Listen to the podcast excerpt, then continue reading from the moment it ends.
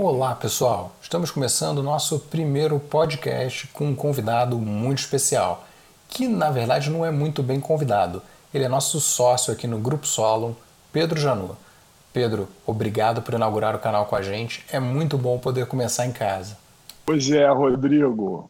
É também uma alegria estar dentro de casa e começar com, com o primeiro podcast. Então, vamos em frente. Bom, sua trajetória de executivo é ímpar, né? Foi marcada pela interação com grandes mentores. Começou jovem, nos tempos de Mesbla, depois passando pelas lojas americanas, onde você trabalhou com Beto Scupira, que te puxou para comandar a expansão da Richards, né? Você foi diretor-geral da companhia por 10 anos, saindo de duas para 45 lojas. Em 97, você foi pensado ali pelo Amâncio Ortega, dono da Zara, para trazer a marca para o Brasil e comandar a rede de lojas, ainda num período em que ela era de capital fechado, então tinha muita proximidade ali do, do dono com o executivo. E mais tarde, depois de muito namoro, foi a vez de trabalhar com Abílio Diniz como vice-presidente de não alimentos do Grupo Pão de Açúcar. Mas o que se tornou o seu maior projeto começou em 2008, quando você foi convidado pelo David Newman para cofundar a Azul Linhas Aéreas, assumindo a presidência de uma companhia que virou uma gigante. A companhia tem um terço do mercado brasileiro em 10 anos, fora todas as premiações que a companhia recebeu ao longo de todos esses anos. Né? Realmente uma carreira incrível. Então, por isso eu queria começar esse papo, voltando um pouquinho no tempo, e te perguntar como é que foi o início dessa longa trajetória. Conta um pouquinho para gente, Pedro. Bom, tudo começou. Eu era um velejador, uh, tinha sido duas vezes campeão brasileiro júnior na classe laser e estava na Europa voltando é, pressionado pelo meu pai e entrei em engenharia, fiz até o quarto ano Uh, depois desse quarto ano, eu realmente fiquei pendurado na brocha, não sabia o que fazer, porque a engenharia naquela época não dava dinheiro nenhum. Eu tinha feito um curso de propaganda e marketing e fiquei louco com o tal de marketing. E eu achei que eu ia encontrar o tal do marketing uh, na Mesbla onde tinha cliente, onde tinha exposição, e consegui uma vaga num programa de trainee em 82, quando a Mesbla estava fazendo uma transformação de sistema, de sistema manual para o sistema informatizado, e a partir daí eu fiquei apaixonado pelo varejo fui diretamente, depois de seis anos de Mesbla, como comprador. Trabalhei em área de vendas por um ano e depois como comprador. Eu fui para as Americanas trabalhar no processo de turnaround com o Beto Secupira. Uh, e foi o lugar que eu mais trabalhei no mundo por uma única razão além de trabalhar muitas horas, eu não gostava do que eu estava fazendo. Achava uma operação muito, muito bruta. E aí é, fazia parte do plano do Beto, junto com outros acionistas, comprar Richards para transformar Richards no Ralph Lauren brasileiro. E assim foi. Fui escalado para ser uh, inicialmente o gerente de marketing, o gerente de compras, e logo depois eu estava já estava diretor geral da companhia, porque para tocar uma expansão é preciso estava toda todas as áreas. Estavam emperradas, eu tive que desemperrar e comecei a liderar a companhia como um todo foi quando, dez anos depois de uma história de sucesso, 45 lojas, uh, Caixa 1, uh, tiramos o, o, varejo da caixa 2 e jogamos para a caixa 1 um, e a companhia já trabalhando na caixa 1, um, já com seu plano estratégico de crescimento, estruturas, etc. Surgiu oportunidade de trabalhar com um grupo espanhol que eu não sabia quem era, suspeitava, e eles estavam atrás de um cara que tivesse um perfil uh, um perfil de dono, um cara que conhecesse o varejo é, detalhadamente e tivesse o perfil de dono. E quantos anos você tinha nessa época, Pedrão? Uh, puxa, eu deveria ter 30, 35 anos. E fui passar um fim, um, um fim de semana na Espanha para falar segunda-feira de manhã com os diretores da Zara e o, e o próprio Amâncio.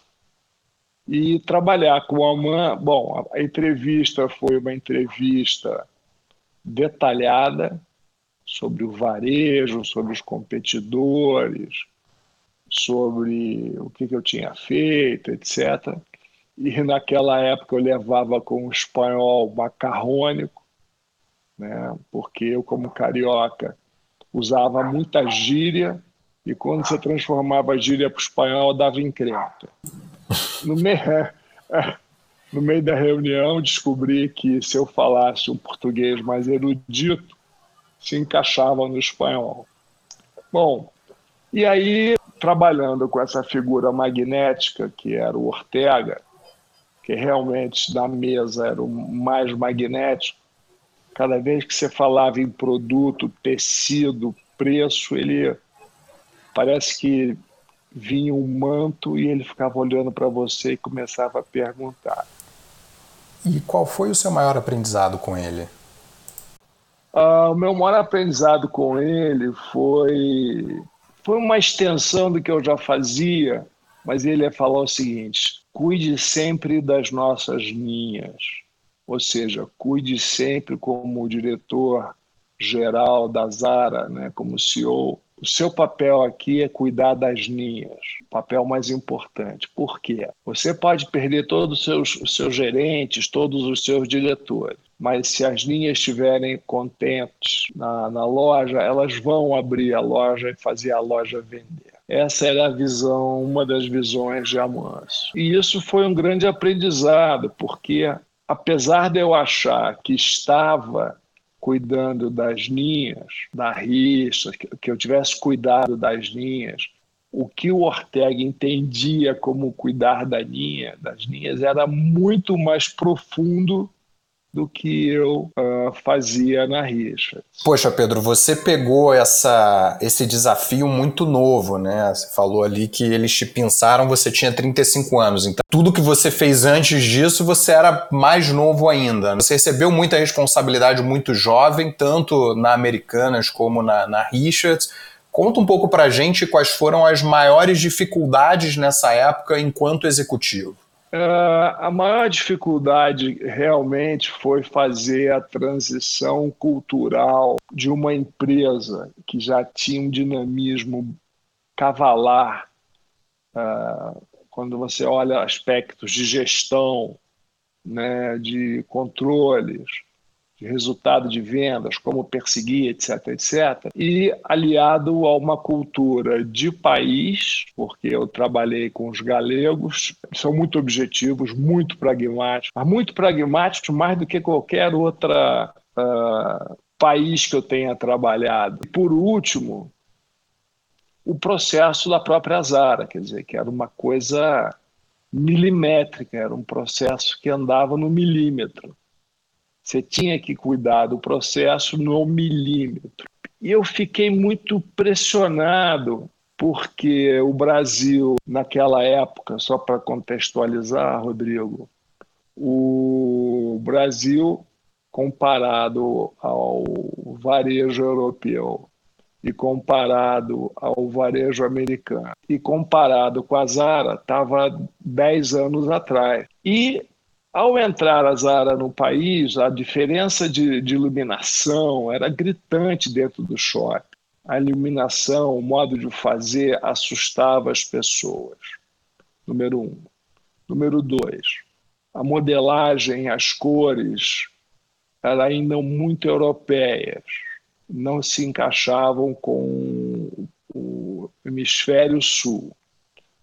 Terceiro, é que, como eles tinham dado certo em todos os países, que até naquela época uh, estavam em 13 países, todos esses 13 países deram certo e o Brasil não decolava. E aí isso começou a surgir que o problema estava no Pedro. E os resultados não saíam, e o problema estava no Pedro. Isso me deixou muito estressado, muito deprimido em alguns momentos, que eu falava, puxa, eu estou fazendo tudo com a minha equipe, a minha equipe está comigo, estou fazendo, estou brigando pelo que a gente acredita, e o resultado não vem no primeiro ano, no segundo ano. Lidar com essas pressões foi muito difícil num ambiente corporativo grande, né, que você se encontrava trimestralmente na Espanha para prestar contas e superar isso foi muito difícil. E Pedro, eu lembro de você contar para gente como é que foi o primeiro Réveillon, primeiro ou segundo Réveillon da Zara aqui no, aqui no Brasil, que eu acho que cai um pouco dentro desse contexto do que você falou agora. Boa. É, durante três anos, nós fazíamos books de fotos de revista do Réveillon pelo Brasil inteiro. Toda a praia de Copacabana em branco, vestida de branco, uh, em todo o país. Naquela época tinham revistas que cobriam as cidades, todo mundo vestindo de branco. Então, enquanto a gente estava falando de roupa branca, samba, suor e cerveja, porque além de ser Réveillon, era véspera de férias, de verão, enfim. Eles estavam uh, dentro de casa, no hemisfério norte, vestindo preto, né, com um Réveillon formal. Ei, passou o Réveillon, Happy New Year, Feliz Ano Novo e tal. E as vitrines de dezembro, durante três anos, novembro, dezembro, estava com roupas negras.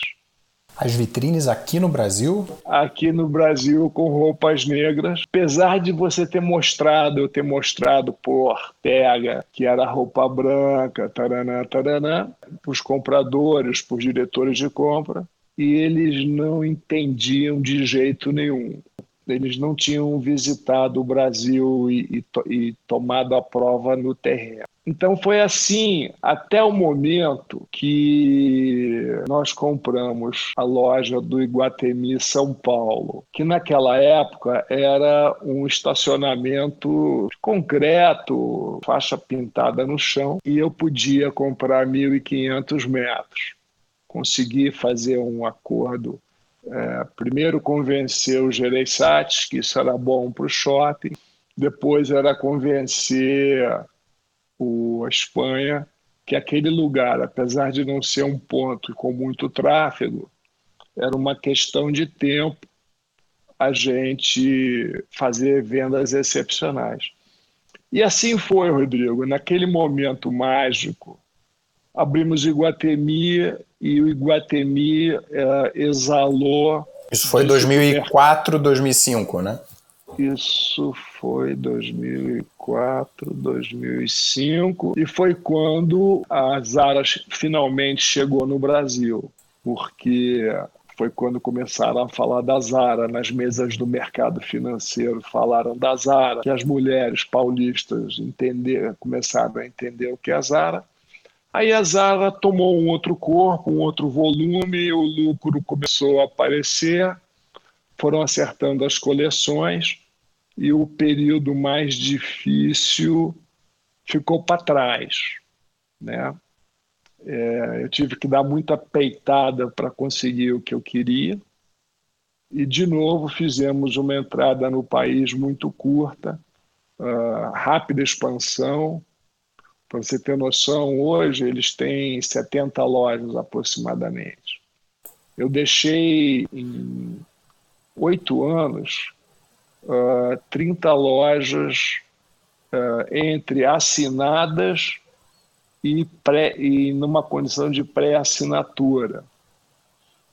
Então, foi uma, foi uma aceleração muito rápida, mesmo indo contra a orientação da, da companhia de não abrir muito, não se expor muito ao risco Brasil. Né?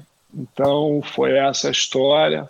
Quando a companhia já tinha decolado em direção ao lucro e vendas consolidadas, logística consolidada, estava na hora de eu mudar de projeto. E se eu não me engano, Pedrão, nessa época o Abílio Diniz já te namorava há algum tempo, querendo te levar para o Pão de Açúcar. E, bom, você acabou indo né, como vice-presidente de não alimentos.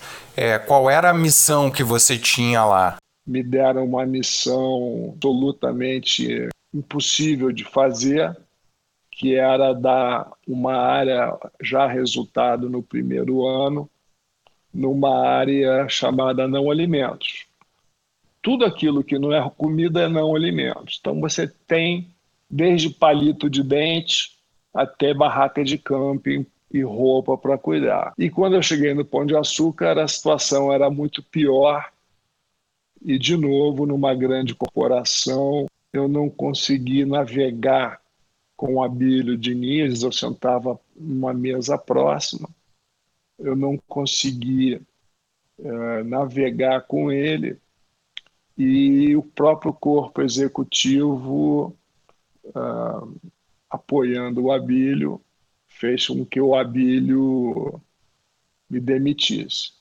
Foi a primeira demissão na minha vida Imagine, Rodrigo, como eu fiquei machucado com essa história, mas uh, com um conforto, além do, do conforto financeiro uh, que eu tive para entrar e para sair, o mercado sabia como é que era a volatilidade no grupo Pão de Açúcar.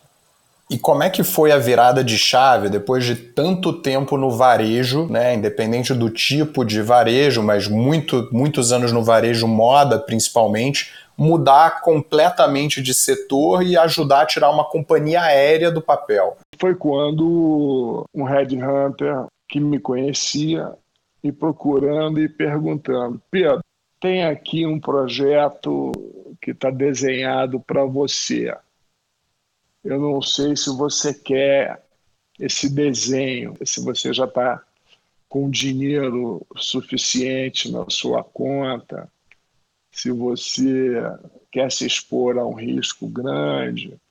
Eu falei: olha, o dinheiro na conta está ok, mas eu gosto de coisa nova e gosto de risco. E aí ele me apresentou o projeto das linhas aéreas, que era um papel e o nome David Neeleman e três companhias de sucesso criadas e vendidas por ele no mercado de ações. E ele perguntou: Você topa falar com os caras? Topo, porque o David quer um cara de cliente. O David quer um cara que tenha espírito de dono. E estava lá o meu desenho, a minha estampa do projeto. E aí fui contratado para lançar uma companhia aérea no país.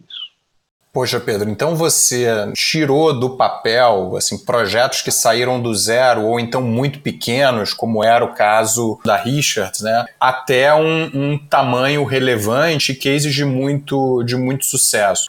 Qual é a receita de bolo, se é que tem uma receita de bolo ou uma fórmula que você pode dizer que você usou, que é comum para todos esses negócios que você levantou nos últimos anos? Primeiro, a interpretação da cultura. Segundo, definir claramente com a equipe quais são os valores fundamentais da companhia e como tirar os valores do papel. E terceiro, exercitar esses valores. Então, porque numa companhia dessa, num startup desse tamanho, você tem que ter confiança no seu corpo diretivo. Então, acho que basicamente seriam essas verticais para poder ter sucesso em startups e em outras companhias. E no comando da Azul, né, uma companhia que, que ficou aí com um porte muito relevante, num setor que passou por diversas transformações, você enfrentou crises, ajudou a construir uma empresa que cresceu de forma acelerada e participou ativamente do movimento para promover o IPO, ou seja, a abertura de capital da Azul Linhas Aéreas. Se você pudesse destacar o pior e o melhor momento dessa intensa trajetória, quais seriam? O pior momento foi na crise financeira do Madoff, lá do subprime americano, que nós não tínhamos dinheiro, apesar de ser, estar muito bem capitalizados, não tinha dinheiro para alugar avião, fazer leasing de avião, né? E tínhamos o BNDES uh, do Lula, aquele das grandes, dos campeões nacionais, de difícil penetração. E ali foi um momento muito crítico. Chegou-se a pensar em vender a companhia para as duas que existiam aqui no Brasil, mas consegui o financiamento do BNDES para Azul. Foi uma trabalheira maluca para convencer os analistas, porque àquela altura já imperava o medo dentro dos analistas, porque era o império do medo, né? O que está por trás disso aqui, etc. E não tinha nada, tinha só uma vontade enorme de fazer. Conseguimos um empréstimo, já pagamos o empréstimo e passamos batido por essa história de lava-jatos da vida. Esse foi um projeto muito crítico. Com essas aeronaves que nós conseguimos comprar do, da Embraer, a companhia começou a ganhar músculo. Passado a crise, né, nós voltamos a comprar aviões da Embraer. Toda a sobra de caixa da operação que era pequena, a gente juntava um montinho e ia, ia fazendo acordos com a Embraer. Esse foi o pior momento. Foi o pior momento em que eu sabia que a companhia podia não decolar e ficar parada no chão. E eu olhando para frente com a equipe, vamos fazer, vamos estabelecer os processos, os sistemas. E o melhor momento foi quando nós conseguimos furar a fortaleza corrupta do Cabral. Cabral tinha proibido Azul, não lembro mais o mecanismo, de, de pousar no Santos Dumont. E naquela época tínhamos um projeto muito legal para o Rio de Janeiro, Santos Dumont, para 22 cidades.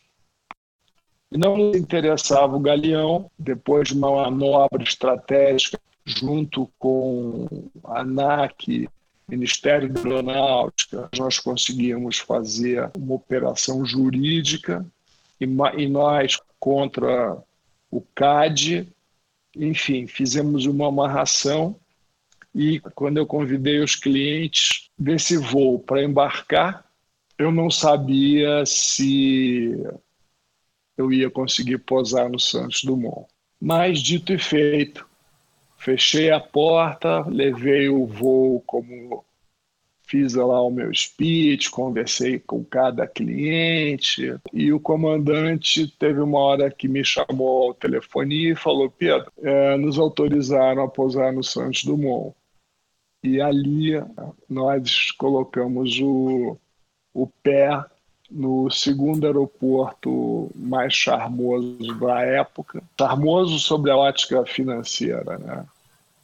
E, foi, uma, e, e foi um forte momento. E ousado, né? E ousado para consolidar a companhia.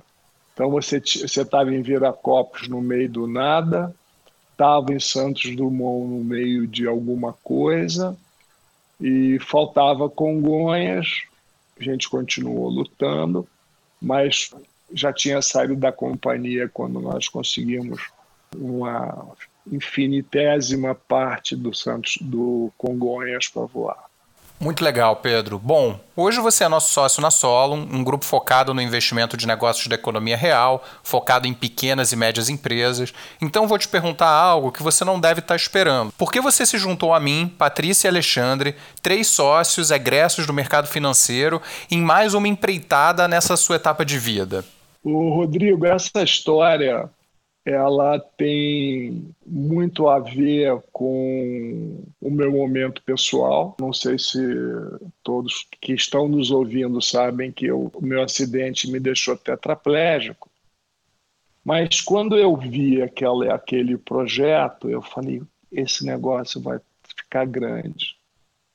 Porque eu posso jogar a minha experiência de chão de fábrica, de startup, de análise de investimentos, pessoas, né?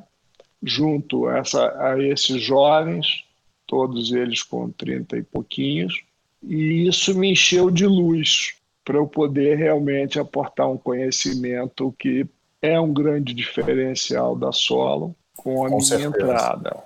Com a minha entrada. É um prazer e uma honra, Pedrão. Como a gente falou de carreira o tempo todo, eu queria é, finalizar a nossa conversa mostrando um pouco mais do Pedro, né? A pessoa que está por trás do, do executivo, do, do líder.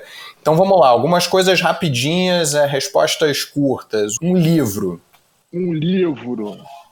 A história do Shackleton, que salvou o barco dele do naufrágio, salvou toda a tripulação dele de uma aventura de pesquisa na, na Antártica. Legal. Um orgulho. Da minha família e dos meus amigos. Legal. Um medo? Uh, nenhum medo. Um sonho? Um sonho.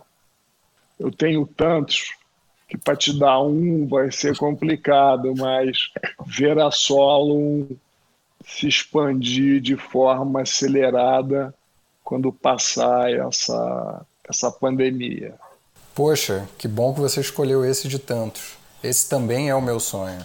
Pedro, foi ótimo. Com certeza a gente ainda vai fazer vários desses papos por aqui. E qual mensagem final você deixa para os nossos ouvintes? Não tenham medo, acreditem meça o risco que estão dispostos a correr e acelera fundo. Foi esse mais ou menos a minha linha de atuação na vida. Sempre no limite, sempre buscando novas, novos projetos, sempre apoiado em gente. Acho que é por aí. Muito bom. Pessoal, super obrigado. Não deixem de nos seguir nas redes sociais, arroba Grupo Solo, no Instagram e no LinkedIn.